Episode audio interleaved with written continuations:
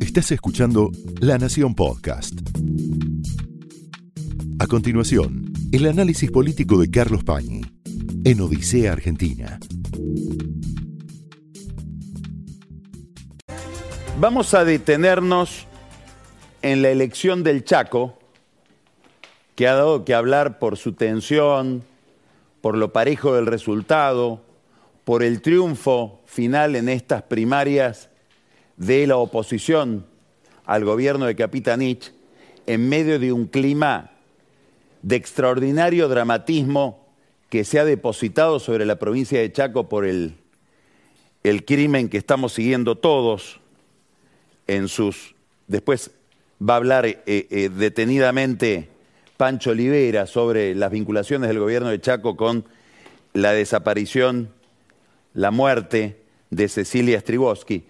Pero el interés de Chaco excede lo que está pasando electoralmente y lo que pasó ayer en esa provincia con la competencia electoral. ¿Por qué?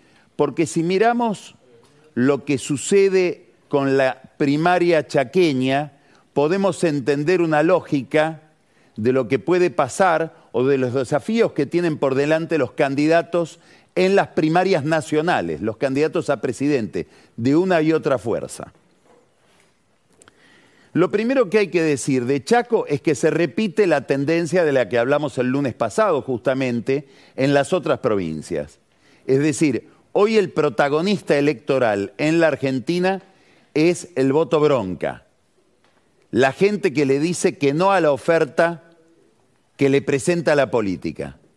Sea por abstención, porque no van a votar, daría la impresión de que la Argentina, más allá de las leyes, se está convirtiendo en un país de voto voluntario, dado los niveles de resistencia, de reticencia a participar, abstención y voto en blanco. Son dos manifestaciones distintas de un repudio a lo que los políticos le están ofreciendo a la ciudadanía. En Chaco ese fenómeno fue de 41,6%. Es altísimo, pero no es distinto del que hubo en las elecciones primarias para diputados de hace dos años en la misma provincia.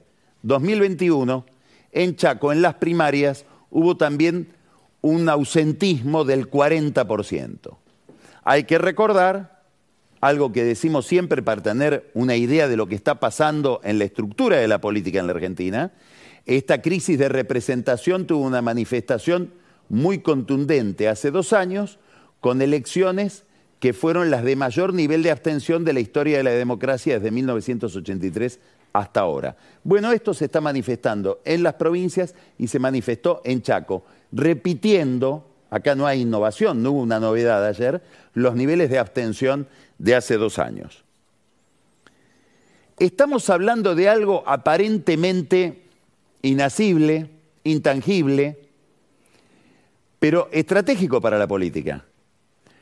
¿Por qué? Porque del nivel de votación del consenso electoral, de la cantidad de gente que lo vota, cada candidato, ese candidato que después se transforma en gobernante, bueno, de ahí obtiene su legitimidad, que es nada menos que la capacidad que tiene la sociedad, provincial o nacional, según sea el caso, para aceptar las medidas que toma su gobierno, sobre todo el gobierno en los primeros meses. Graciela Camaño, diputada, política muy experimentada, suele decir que el combustible con el que llega un gobierno a ser gobierno, para, los primeros 100 días, para las medidas principales que tiene que tomar, ese impulso inicial de un gobierno, estoy imaginando en todo lo que digo al próximo gobierno, se lo da la legitimidad electoral, lo que los técnicos llaman legitimidad de origen, la cantidad de votos que obtuvo, la base de consenso que consiguió en la elección. Eso se agota, ese combustible se agota en poco tiempo. Y después ya lo que le da posibilidad de sostenerse a ese gobernante es el buen o mal gobierno. lo que en los manuales se llama legitimidad de ejercicio. Quiere decir que lo que estamos viendo con estos niveles de abstención es algo tan delicado como que los gobernantes probablemente lleguen a ocupar su sillón en las provincias y habrá que ver qué pasa en la nación con un mandato defectuoso, débil, con un consenso problemático. ¿Por qué esto es importante? Y porque todos estamos viendo, no solo viendo, pensando, sino además sintiendo, después vamos a hablar de economía, que las tareas que tiene que realizar la clase política para devolvernos una mejor calidad de vida y básicamente para triunfar y ser eficaz en un desafío central, que es la derrota de la inflación, bueno, exigen muchísimo poder político. Entonces acá es donde hay una especie de falta de desfasaje, de falta de coordinación clave entre el nivel de respaldo que estamos viendo hoy que obtienen los políticos en el proceso electoral con las cosas que van a tener que hacer después cuando gobiernen. Vamos a estar hablando hoy con Luis Juez y vamos a preguntarle por este tema también, por el tema del mayor apego o desapego que tiene la ciudadanía con la política hoy en general. Ahora, decía, hay que mirar Chaco para no engañarse, porque las primarias, si uno las mira con atención, pueden resultar un espejismo. Miren estos números. Esto es lo que pasó ayer en la provincia de Chaco. 42,66% de los votos los obtiene Juntos por el Cambio. Gana como precandidato a gobernador, se impone en Juntos por el Cambio, cero, con 23,07% de los votos en toda la elección. Saca todo el conjunto 225 mil votos, 225 mil 500. 42,66 todo el grupo. Ahora, el candidato ganador 23,07. Pierde el peronismo. Pierde el frente chaqueño de todos. Si uno mira Capitanich, kirchnerismo. Contra 42,66 de la oposición, saca 36,83. 195 mil votos. ¿Quién saca eso? El Frente Chaqueño. Ahora, si miro cuánto sacó Capitanich, individualmente sacó 36,46%. Cuidado con esto. Y Espinosa, su contrincante, 0,37%. Vamos a ver los números absolutos, los números no porcentajes. Zdero sacó 122 mil votos. Capitanich sacó 193 mil votos. Hay 70 mil votos de diferencia entre uno y otro. Bueno, desafío acá. El desafío de Esdero, si le quiere ganar después a Capitanich en la elección final, es que pueda retener estos votos de Polini, el 1958 de la elección, que son 103 mil votos.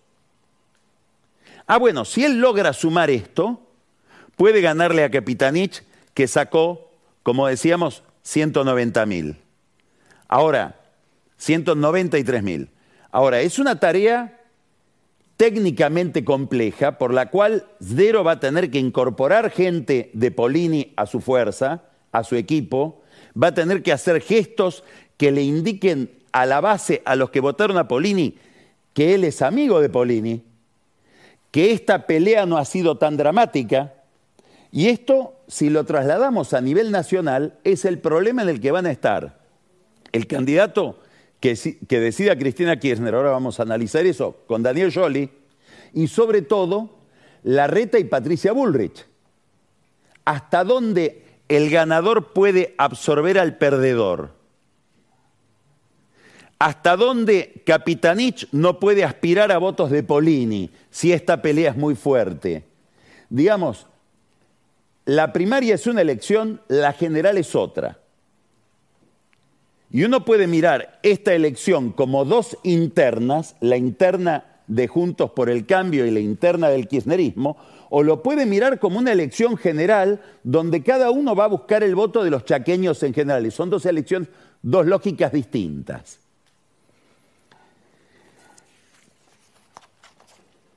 Hay algo más para mirar acá. Hay algo más que hay que mirar en el voto en blanco y en la abstención. Y es algo, si uno quiere, desalentador, problemático. Hoy yo hablaba con un analista político que ustedes conocen porque estuvo hace poco acá, Roberto Starque, que dice el mensaje de estas elecciones es que el que no está conforme con el peronismo no pasa a la oposición. La oposición va sacando los mismos números. Deja de votar. Acá, digamos, en la abstención y en el voto en blanco, obviamente hay una interpelación a los gobiernos. La gente dice te dejo de votar. Pero ojo, no dice te dejo de votar y voto a la alternativa. No, te dejo de votar y no voto a nadie. Entonces, en este voto en blanco y en esta abstención, hay también un llamado de atención poderosísimo a aquellos que buscan o que proponen un cambio y da la impresión de que no logran seducir del todo. Porque si yo soy la alternativa al gobierno de Alberto Fernández o al kirchnerismo, o soy en el Chaco la alternativa a Capitanich, que haya 41% de la gente que no votó, me está hablando a mí porque no logré seducir a una masa importantísima de electores. Y acá es donde empieza a aparecer, a vislumbrarse, a emitir señales, una crisis política importante que afecta a todos, que no es un problema de gobierno y oposición. Estamos ante novedades muy importantes en la Argentina. Estamos en un momento raro en un momento de una transición a algo que no sabemos qué es. Estos niveles de abstención indican esa rareza, esa extrañeza. Si miramos la política con las categorías con que la mirábamos hace cinco años, seis años, siete años, kirchnerismo, antikirchnerismo, sirve cada vez menos. Voy a decir otra novedad, que todos, a la que todos asistimos, pero pasó casi inadvertida. Hace semanas, en un acto público, Cristina Kirchner dijo, creo que fue en La Plata, que el objetivo de el Frente de Todos, ahora llamado Unión por la Patria, es entrar al balotaje. Dicho de otra manera, no salir terceros. Esto es una novedad de primera magnitud histórica. Que un líder del peronismo, como es Cristina, en la Argentina, nos comunique que hay alguna probabilidad o posibilidad de que el peronismo salga tercero en una elección, bueno, estamos hablando de una reconfiguración posible de extraordinaria intensidad en todo el mapa político. Algo raro está pasando sobre todo con el peronismo. Una novedad, una segunda novedad dentro de ese partido o de ese grupo. No solamente Cristina nos dice, podemos salir terceros, los peronistas, esta es una elección de tercios y el desafío que tenemos es entrar al balotaje, habrá que ver si eso es así después, pero es lo que ella cree. Hay otra novedad relacionada con esta. Se le animan.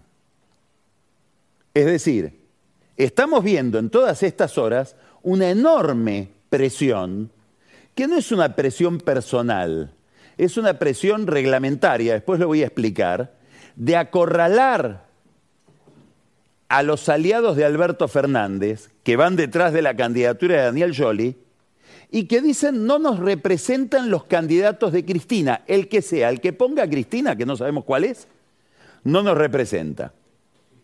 Y la cabeza de ese movimiento, que pretende ser un movimiento de renovación dentro del peronismo, por primera vez es nada más y nada menos que el candidato que Cristina llevaba como candidato a presidente en la elección de 2015, Daniel Jolie.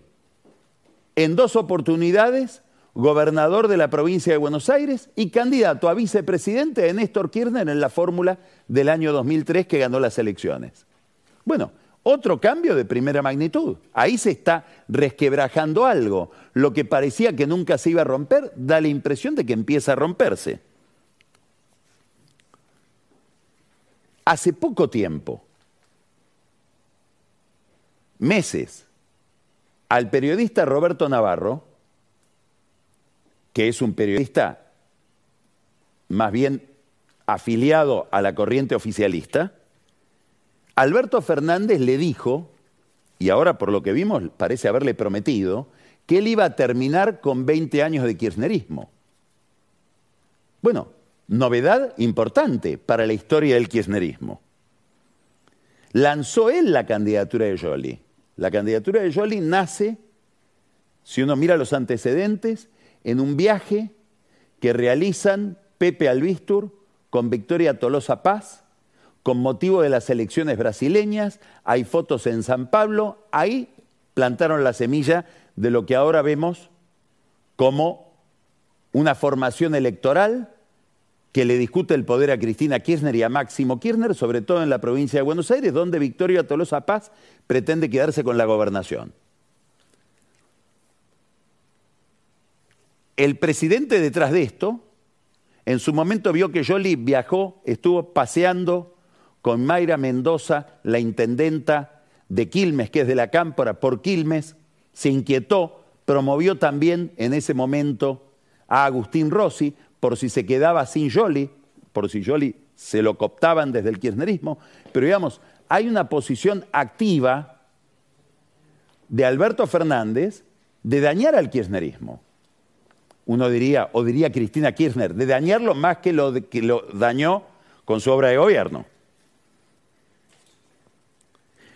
Esta ambigüedad que se da en, todas las fuerzas políticas,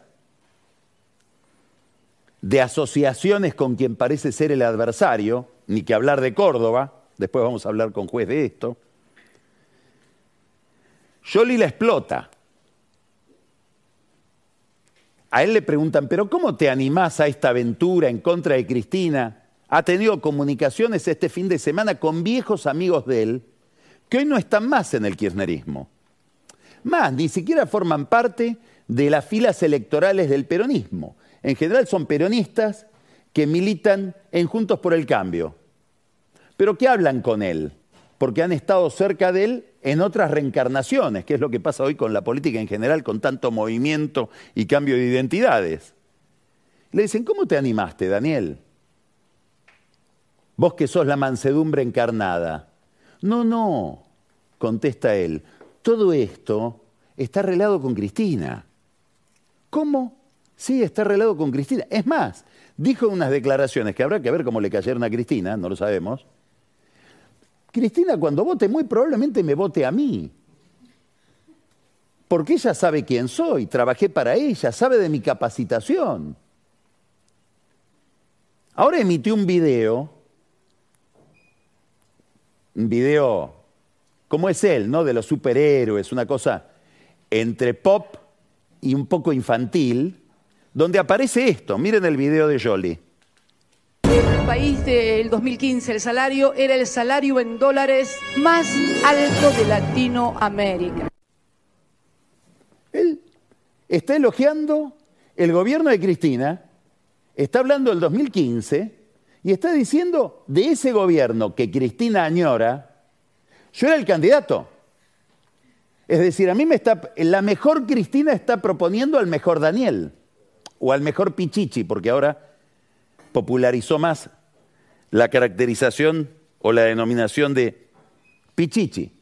Ahora, los que hacen números, sumas y restas, también artificiales, porque como sabemos, el voto, los movimientos del afecto y del desafecto de la gente es misteriosísimo. Por eso tantos políticos van a ver astrólogos, brujos, porque es inatrapable a la matemática. Pero los que hacen matemática dicen, el Frente de Todos o Unión por la Patria, el peronismo, para decirlo a secas, ¿cuántos votos puede tener hoy como marca? 30%. según las encuestas del gobierno. ¿Cuánto puede tener Cristina? 25. ¿De dónde saca los votos Pichichi? 5%. No, no, dice él, yo puedo traer votos de afuera. Justamente mi aporte es que traigo votos del centro a los que Cristina y el PJ de hoy no llegan. Por eso dice yo, Patricia Bullrich, te voy a convocar cuando sea presidente.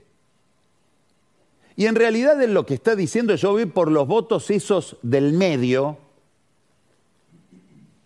a los que aspira la reta.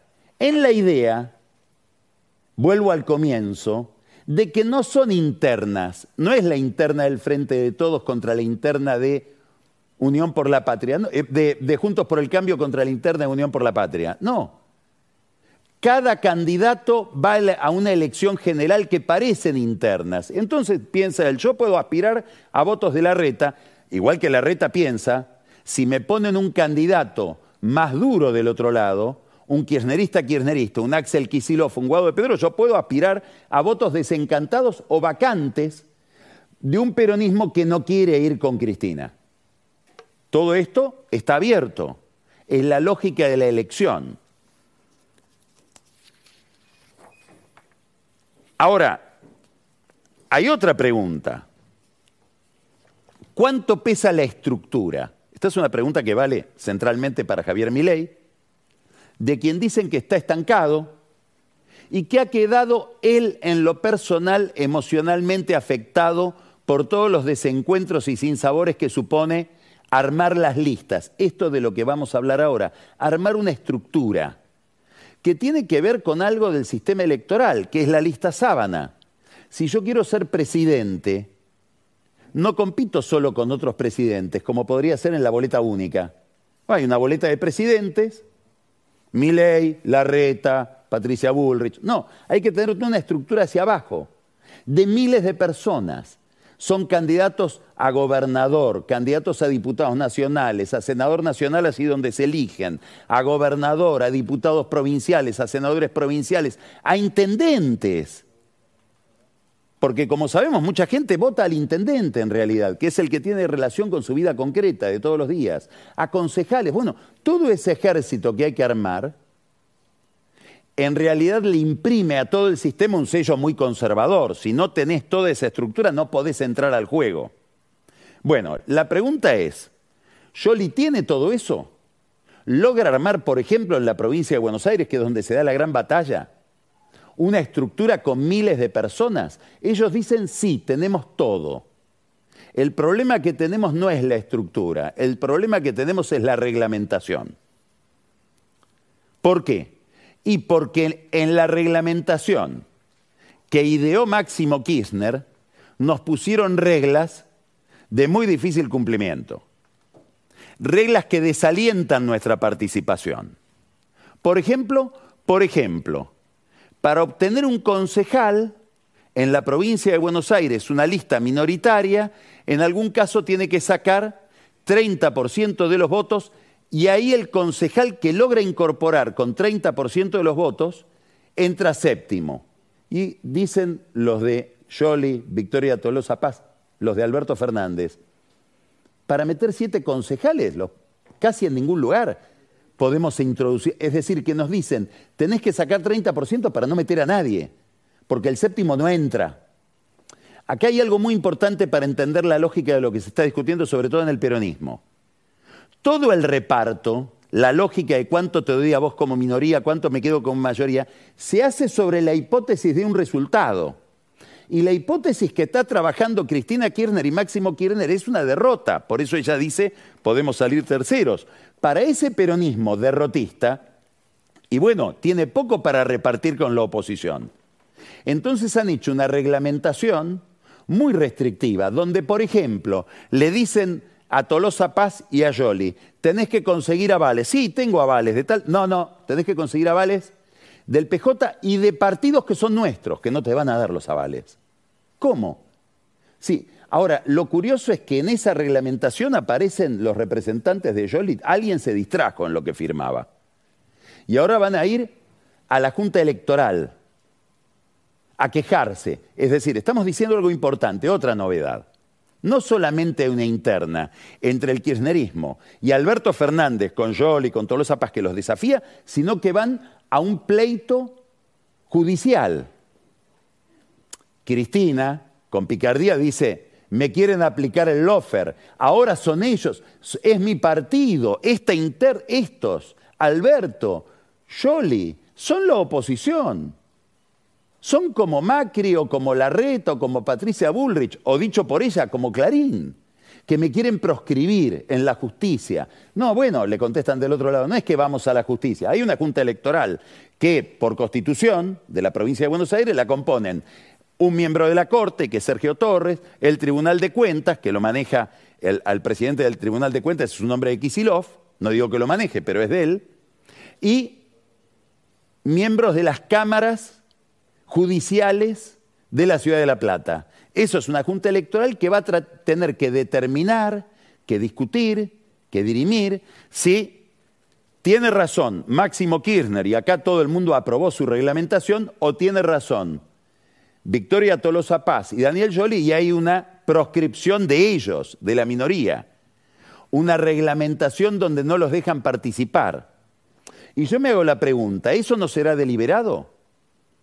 ¿No será que Cristina Kirchner y sobre todo Máximo Kirchner están diciendo, mira, te hago una reglamentación tan restrictiva que lo que quiero es que te vayas, agarrar cualquiera de los partidos que tenés y competir por afuera. No te vamos a dar parte de nuestro club para que juegue, juegues. No te, damos, no te prestamos la cancha.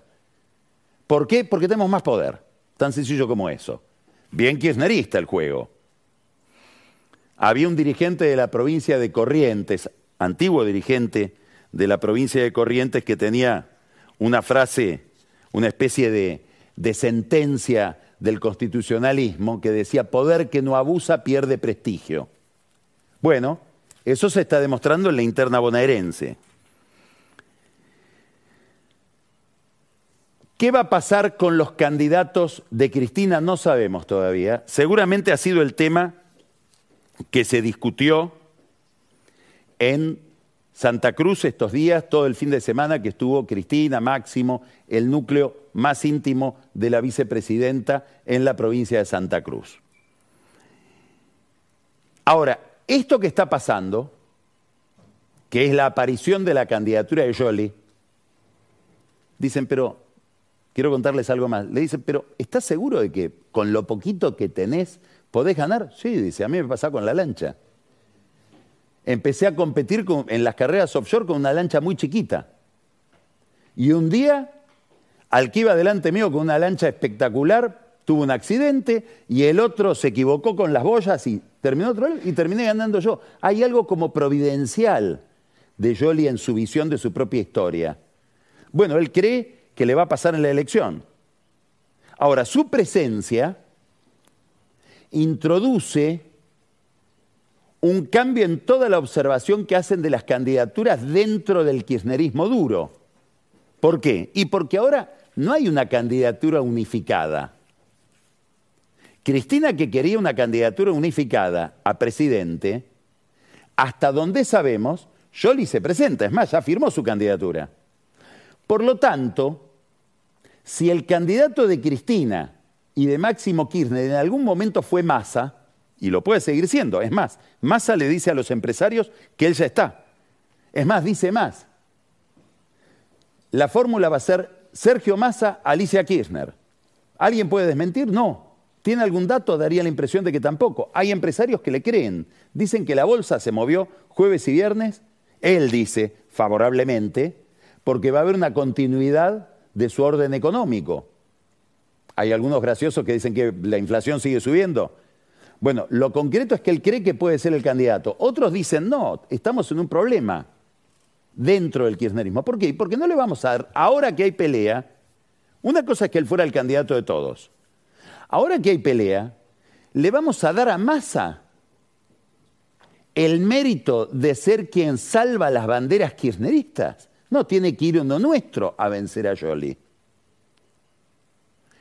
Gran enojo de masa con Alberto Fernández por proponer, por, proponer al embajador en Brasil. Porque dice, por culpa de que vos lo proponés, Ahora están cuestionando mi candidatura en la mesa de Cristina cuando yo quería ser el candidato de todos. Alberto Fernández, que cuenta anécdotas que nadie conocía, que de pronto aparecen esas anécdotas, ahora le dice a sus amigos, el ofendido soy yo. Porque hace cuatro meses, en conversaciones que teníamos y que nadie conocía, Sergio me prometía a mí que me iba a acompañar en esta tarea de terminar con 20 años de kirchnerismo. ¿Massa traiciona en los dos lados de la mesa? No sabemos. Alberto inventa esas historias, no sabemos. Lo que sabemos es que todo está partido ahí. El otro problema, no solamente aparece el problema de que si hay que ganarle a Yoli, no le vamos a dar esa posibilidad a Massa. Vamos a ir con Massa, que está discutiendo el acuerdo con el fondo, nosotros que votamos en contra del acuerdo con el fondo. Máximo Kirchner que con tal de no votar el acuerdo con el fondo, renunció a la presidencia del bloque de diputados, va a ir con, masa como candidato, estos son argumentos que prosperan sobre todo en el entorno de Guado de Pedro, que es el que pelea con Massa. Es curioso esto también, ¿no? Otra rareza entre las muchas que hay. Alberto Fernández se le oponen su ministro de Economía y su ministro del Interior si hay dos ministros claves en cualquier gobierno es economía e interior. Él los tiene en contra. Es decir, van a la cancha a hablar en contra del gobierno al que pertenecen y al que hasta ahora no piensan renunciar. Hubo un detalle al que hay que prestarle atención. Oscar Parrilli, probablemente la persona más cercana a Cristina Kirchner de todo su entorno, dijo, queremos hacer un trasvasamiento generacional, vieja palabra del peronismo de los años 70, y que sea un hijo de la, de la, generación diezmada, lo acaba de decir, el candidato a presidente. Está hablando de Guado de Pedro, hijo de desaparecidos.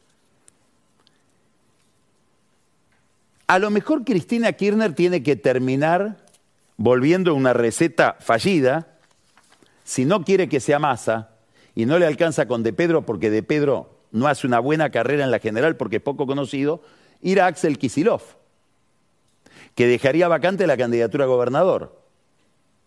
Nota al pie de página, esa candidatura que mira Máximo Kirchner, que a lo mejor le gustaría ser candidato a gobernador y pasar los próximos cuatro años, probablemente en la oposición, sentado nada menos que en la gobernación de la provincia de Buenos Aires. Ahora, Kisilov, en una irreverencia que se le desconocía, empezó a pintar la provincia de Buenos Aires, a empapelarla con carteles que dicen Axel Kisilov 2023 candidato a gobernador, antes de que Cristina dé vuelta a la baraja y diga qué rol le asigna a cada uno. Es decir, también se le anima a Kisilov, para irritación de Máximo Kirchner y probablemente de Cristina. La candidatura de Massa tiene otra rareza, y es que iría como candidato el ministro de Economía que está en dificultades como nunca tuvo con el Fondo Monetario Internacional. Tanto que no sabemos si viaja esta semana a Washington a terminar el acuerdo. ¿Por qué? Y bueno, porque el viernes hubo una conversación Zoom entre Alberto Fernández y Sergio Massa, que se hablan poco, pero se tuvieron que juntar por este tema, con Cristalina Georgieva, que les dijo, espero que hagan algo.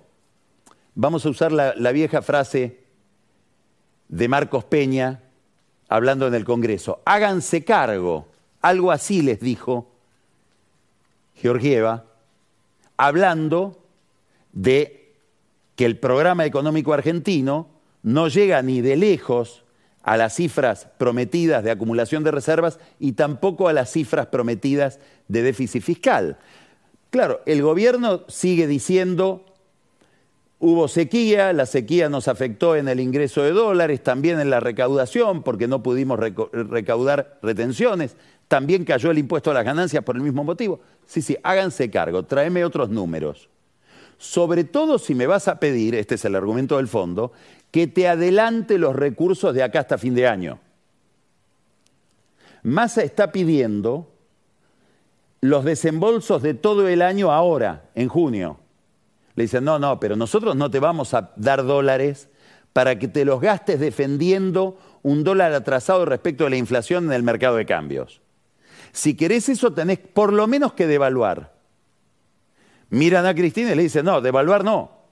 ¿Cómo vamos a devaluar en medio de la campaña electoral con 140% de inflación anualizada? ¿Qué querés, incendiar la campaña? Y en este drama está Massa que posterga la negociación y ofrece casi entrar en default pagando 1.700 millones de dólares el día del vencimiento para poder seguir discutiendo. Es decir, estamos hablando de un eventual candidato a presidente que podría ser Massa al borde del abismo como ministro de Economía probablemente ser candidato a presidente lo hunde más en esa negociación, porque si yo soy el fondo digo, ¿usted me promete ajustes? ¿Usted que en este momento tiene que juntar votos? No, mándeme un técnico. Mándeme uno que no tenga corazón. No uno que esté buscando votos. Y que tiene, por lo tanto, ningún incentivo a hacer ajustes. Los técnicos Madkur, Rubinstein le dicen, Sergio, alguna devaluación tenés que ofrecer, contra lo que piensa Cristina, 20% por lo menos. No estamos diciendo que no hay devaluación, porque el peso se está devaluando al ritmo de la inflación. Lo que pasa es que le piden más. Y claro, en el gobierno tienen miedo, porque dicen, en este contexto, una devaluación se va a los precios, sobre todo de los alimentos, empieza una dinámica que no sabemos si la paramos en plena campaña electoral. Es decir, el gobierno y nadie sabe cómo vamos a llegar respecto del clima económico a las elecciones.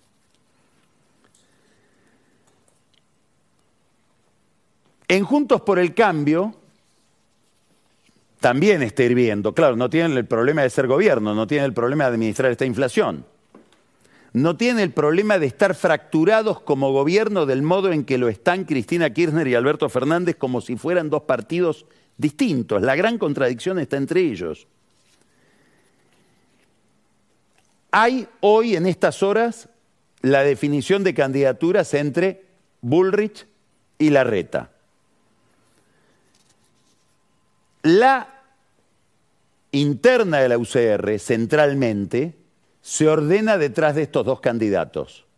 El radicalismo tiene un solo candidato a presidente esta noche, que es Facundo Manes, que promete inscribir la candidatura. Ahora vamos a hablar de Manes. Ahora, la estructura radical parece haberlo dejado vacío a Manes, que confía en su relación con el electorado, y van a buscar distintos lugares, distintas posiciones como variables de la interna del PRO. La reta hoy está cerrando su acuerdo muy probablemente, puede haber sorpresas como siempre en política, hasta último minuto, pero está cerrando su acuerdo con Gerardo Morales como candidato a vicepresidente. Eso tiene una derivación no evidente, pero importante, para la relación interna del PRO y sobre todo para el duelo que él protagoniza, la reta, con Mauricio Macri. Y es que Morales es el principal aliado de Martín Lustó en la pelea por la jefatura de gobierno porteño en contra de Jorge Macri. La pregunta que uno se hace es, ¿puede tener como candidato a vicepresidente Larreta un aliado de Martín Lustó y jugar intensamente a favor de Jorge Macri, que hoy ya es el candidato por su proximidad con Mauricio Macri, etcétera, de Patricia Bullrich. Gran problema para la sucesión del mando de la reta en la capital, donde hay que decir, el PRO no ha demostrado ser una gran escuela donde ir a aprender política. De hecho, Rodríguez Larreta carece de un candidato propio y el candidato de Macri, que es Jorge Macri, lo tuvieron que importar desde Vicente López, acaba de renunciar a la intendencia de Vicente López Jorge Macri el primero de junio. Hasta el primero de junio era intendente de Vicente López, con uso de licencia, y ministro de gobierno de la ciudad de Buenos Aires. Tiene problemas para ser candidato a jefe de gobierno porque la constitución exige cinco años de residencia efectiva en la ciudad de Buenos Aires, que él no tiene, porque si hubiera estado cinco años residiendo en la, ciudad, de Buenos Aires, cinco años para atrás, no podría haber cumplido con lo que le pide la constitución de la ley orgánica municipal de la provincia de Buenos Aires que tener dos años de residencia en Vicente López. Ahora, como la Constitución no dice cinco años inmediatamente anteriores, muy probablemente la justicia le dé la razón a Jorge Macri y le permita presentarse. Y no haya un conflicto judicial, como el que sí estamos viendo en el frente de todos de la provincia de Buenos Aires. Pero la pelea dentro del PRO en la ciudad de Buenos Aires es crucial porque el PRO de la ciudad de Buenos Aires es a Larreta, a Macri, lo que la provincia de Buenos Aires es a Cristina Kirchner. Larreta entonces está buscando una alianza con Gerardo Morales. Y está pensando, insisto, esto es la información que tenemos a esta hora, no la que puede haber dentro de una hora y media, está pensando en Miguel Piqueto como primer candidato a diputado en la provincia de Buenos Aires. Supuestamente Piqueto sería, en un caso de triunfo de la Reta como presidente, el presidente de la Cámara de Diputados de un gobierno de la Reta. Por otro lado, se integra otro sector del radicalismo que pretende ocupar la vicepresidencia de Patricia Bullrich. Patricia Bullrich, en este momento que estamos hablando, duda entre Maximiliano Abad, presidente de el Partido Radical en la provincia de Buenos Aires, un hombre, un discípulo de Ernesto Sanz, muy ligado a Jesús Rodríguez, a Ernesto Sanz, Abad. También ahí hay un ruido, porque ¿cómo hace Abad para sumarse a la fórmula de Bullrich y ser al mismo tiempo aliado de Santilli en la provincia, donde tiene un pacto con Santilli en contra del candidato de Bullrich, que es el intendente de Lanús, Néstor Grindetti? Es decir, lo que estamos viendo es que muchos intereses cruzados, que en el fondo nos da la imagen de que hay poco de conceptual en estas peleas. Que puedo estar con la reta en la medida en que estoy con Santilli y después me voy con Bullrich, porque el tema es un tema de carrera política y de poder. Y en el caso de los radicales, de enfrentamiento interno entre ellos. Ahora, el otro candidato en el que está pensando Bullrich es Luis Petri, mendocino, candidato a gobernador hasta hace 10 días de el radicalismo de Mendoza, que es derrotado por Alfredo Cornejo, que va a ser muy probablemente el próximo gobernador de Mendoza. Es importante mirar a Luis Petri, ¿por qué? Por el enorme peso, la enorme gravitación que tiene la palabra de Cornejo en el cerebro de Patricia Bullrich. Escucha muchísimo a Cornejo, probablemente sea el radical al que más escucha. Y si uno ahora ya miramos con lupa todo, mira la interna de Mendoza, tal vez Cornejo no quiera que crezca un Maxi Abad, discípulo de su adversario interno en Mendoza, que es Sanz. Es decir, entramos ya en los misterios de la interna radical, que son insondables. ¿Por qué es importante todo esto? Y vamos a hablar ahora con juez. Porque, vuelvo al comienzo, no solo hay abstención, no solo hay voto en blanco, es decir, un desafío de esta clase política que estamos describiendo es en las elecciones generales y en las elecciones donde se defina el poder, recuperar adhesión de la gente y que la gente vaya a votar más de lo que está yendo a votar ahora en todas las elecciones provinciales. Que el mandato sea más claro, más contundente, que tengan espalda para tomar las medidas que tienen que tomar con una economía endiablada, que no se soporta más y que hay que cambiarla. El segundo problema ya no es la abstención. La segunda amenaza que se cierne sobre esta clase política y que esta clase política tendrá que resolver es la fragmentación. El nivel de conflicto personal que se nota que es cada vez más personal por la falta de concepto. Patricia Bullrich se ofrece como la candidata del corte, de la ruptura con el sistema. Tiene alrededor de ella a un grupo de dirigentes políticos que son más acuerdistas que la reta, empezando por Monzó. Todo está un poco como simulado.